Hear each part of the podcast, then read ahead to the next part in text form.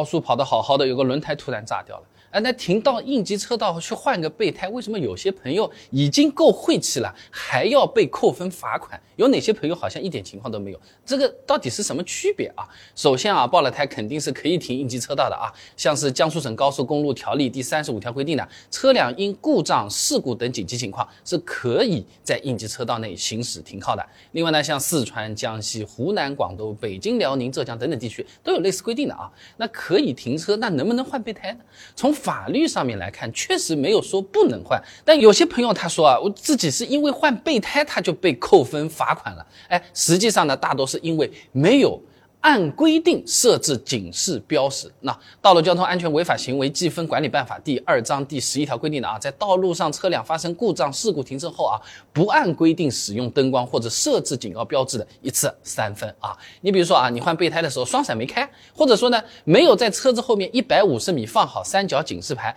确实是有可能会被罚的。有些朋友说了，我哪能知道一百五十米是多远？我们手头又不带尺的，我一百四十八米他就真罚钱了。那其实你数路中间的这个车道线就可以了。一条白线是六米长，中间间隔是九米，那加起来就是十五米。你数十组，刚刚好一百五十米啊。如果碰到雨雾天或者是弯道的地方，三角警示牌你要放得更远一点。其实当初考驾照这些不都考过的吗？平时用的不都忘记掉了啊？点个赞，记一下啊。那前面讲的是能不能换了，但只要高速上车流它是比较大的时候，我还是不太推荐各位朋友自己来换备胎的，因为应急车道边上它就紧贴着这个大货车的车道嘛，其实也是挺危险的。那如果是你是左侧的轮胎爆掉了，你再去换备胎，那你这屁股撅出去，搞了不好已经离大货车非常非常近了，而且它是盲区看不到我们的，而且呢，大家平时一年也换不了几次备胎，光是用千斤顶把车子顶起来，有的朋友啊就有可能要研究很久了。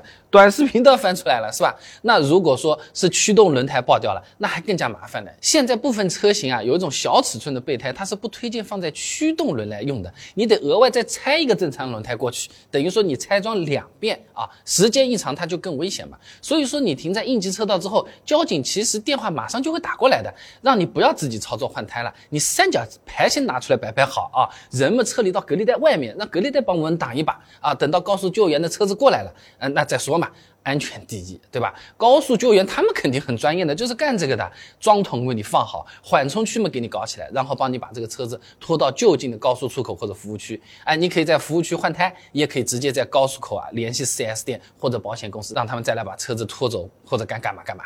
那么车子上了拖车之后啊，哎，是开到 4S 店去换一个原厂轮胎，还是就近找一个修理店换一下正品轮胎呢？听起来名字好像嘞，同品牌同型号的轮胎，这么 4S s 店呢它会更好一点呢？跑高速的时候胎压变成两点九、三点零了，是不是要爆炸了？平时我可就只有两点四啊。